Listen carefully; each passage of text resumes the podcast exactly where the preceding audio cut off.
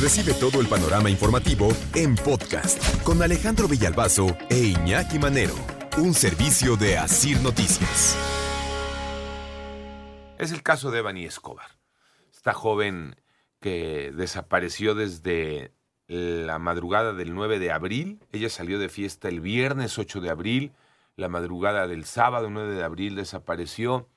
15 días después encontraron su cuerpo en una cisterna, en un hotel, en un motel, sobre la carretera a Nuevo Laredo. Eh, se dio el primer resultado de la eh, autopsia y ahí salieron con... Salieron con que no, pues ella se cayó, ¿no? Ella cayó a la cisterna. Y todo el tiempo han tratado de vender esto de Devani Escobar como un accidente. Desde un principio, eh, Mario, el papá de Devani, dijo, a ver, mi hija tenía golpeado el rostro, ¿eh? No, no un solo golpe en la cabeza, tenía golpes.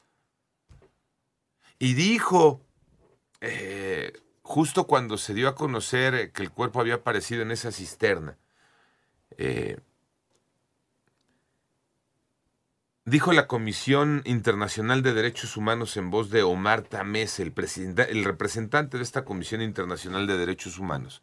Fue el primero que habló de, em, de una agresión sexual en contra de Devani. De hecho, vamos a recordarlo. Esto lo dijo el 21 22 de, de, abril.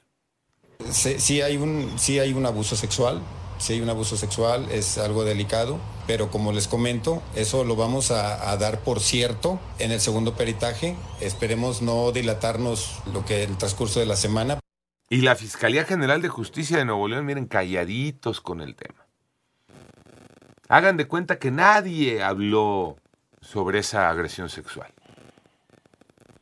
Hoy hay detalles de la necropsia que el papá, que Mario y la familia de Devani hicieron de manera eh, propia. Qué triste, ¿no?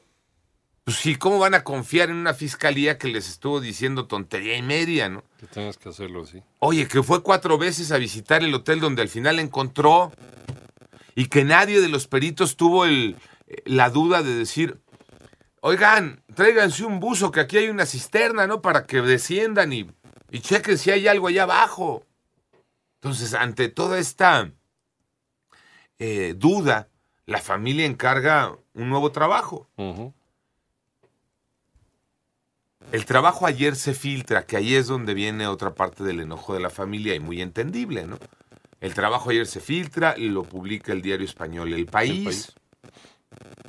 Y más allá de la molestia de la familia por la filtración al periódico español del resultado de la necropsia que ellos encargaron, destacar lo que, lo que dice esa necropsia. ¿Y qué dice? Que Devani sufrió abuso sexual. Que Devani murió antes de caer a la cisterna. Que Devani no murió de un golpe en la cabeza,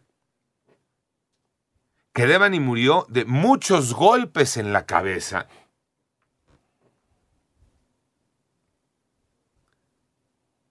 ¿Cómo es posible que los peritos de la Fiscalía General de Justicia de Nuevo León no vieron todo eso? O no lo quisieron ver. Pero era simple vista porque don Mario, el papá de Devani, sin ser perito, él fue el que dijo, oigan, yo vi el cuerpo de mi hija, ¿eh? Y no tenía un golpe nada más y detallaba cómo estaba de su carita Devan. ¿Qué es lo que coincide con el resultado de esta autopsia? Sí, si pensamos que había algo más absurdo que lo de Polet, ¿te acuerdas? De acuerdo. Que eso ya de pronto era, yo no sé si, si, alguien le sigue creyendo a esa historia de Polet.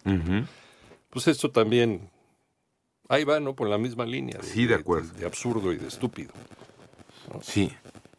Y les digo, qué coraje porque qué impotencia, qué frustración como ciudadanos, qué indignación. Porque, ¿quién investiga? ¿Cómo investiga? ¿En manos de quién estamos? Y ya vamos a salirnos de Nuevo León. y vamos a voltear cada uno a la ciudad, eh, al estado donde nos ubiquemos. Y la misma historia, y vas a encontrar situaciones similares. Y pasan los años y lo recuerdas ahorita, ¿no? La niña que según estuvo todo el tiempo entre la base de la cama y el colchón, cuando incluso ahí se sentaron a dar entrevistas. Entrevistas, conferencia de prensa en esa habitación. Entraron perros a esa habitación. Bueno, pues al hotel en, eh, en Nuevo León también entraron perros Así es. y revisaron cuatro veces el Y hotel revisaron las cisternas también. y nunca vieron nada. No. Pues no me salgas con que. Y una vez que recuperas el cuerpo porque alguien te avisó, haces una autopsia y esa autopsia la llevas a la simpleza de Devani murió de una contusión profunda de cráneo y todo indica que ella se cayó. Pretendiendo hacer pasar esto por un accidente, viéndonos la cara de idiotas. Sí. Que fue lo que le dijo el papá a la fiscalía cuando le hablaron por teléfono para decirle que, que fuera al hotel, o que pasaban por él para llevarlo. a ver, por favor, no me quieran ver la cara. Claro. Habían estado en el hotel varias veces haciendo el peritaje. Y ahora, ahora resulta que ya la encontraron ahí mismo. No manchen. Entonces sí, la verdad es que te deja ese sabor de boca, ¿no? Pero ¿qué tal peleándose allá en Nuevo León entre el fiscal y el gobernador y diciendo si tú escribes una cosa y yo te contesto la otra? Mientras, eh, mientras tenemos estas eh, incompetencias, mientras no somos capaces de decirle a una familia, a unos padres de familia, a una sociedad, a un país la verdad de lo que ocurrió. Y queremos siempre andar ahí maquillando las cosas. Por eso les decía hace rato, ¿no? Yo juntaría aquellas dos frases que como sociedad nos sacudieron. La primera de Alejandro Martí, si no pueden, renuncien. Y la segunda de Nelson Vargas, no tienen madre. Y vaya que no la tienen. A ver qué ocurre ahorita en el transcurso de la mañana, porque el presidente está allá. Sí, La mañanera es desde allá. fue para allá. Y ayer dijo, este, si viene la familia, la recibo, ¿no?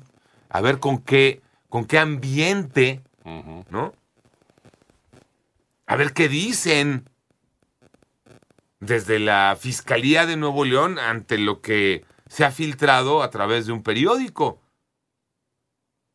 Pero que es una filtración real porque el papá dice molesto. Nosotros cuidamos mucho que eso no se diera a conocer. Pero pues ya que se dio a conocer, ahí está, ¿no?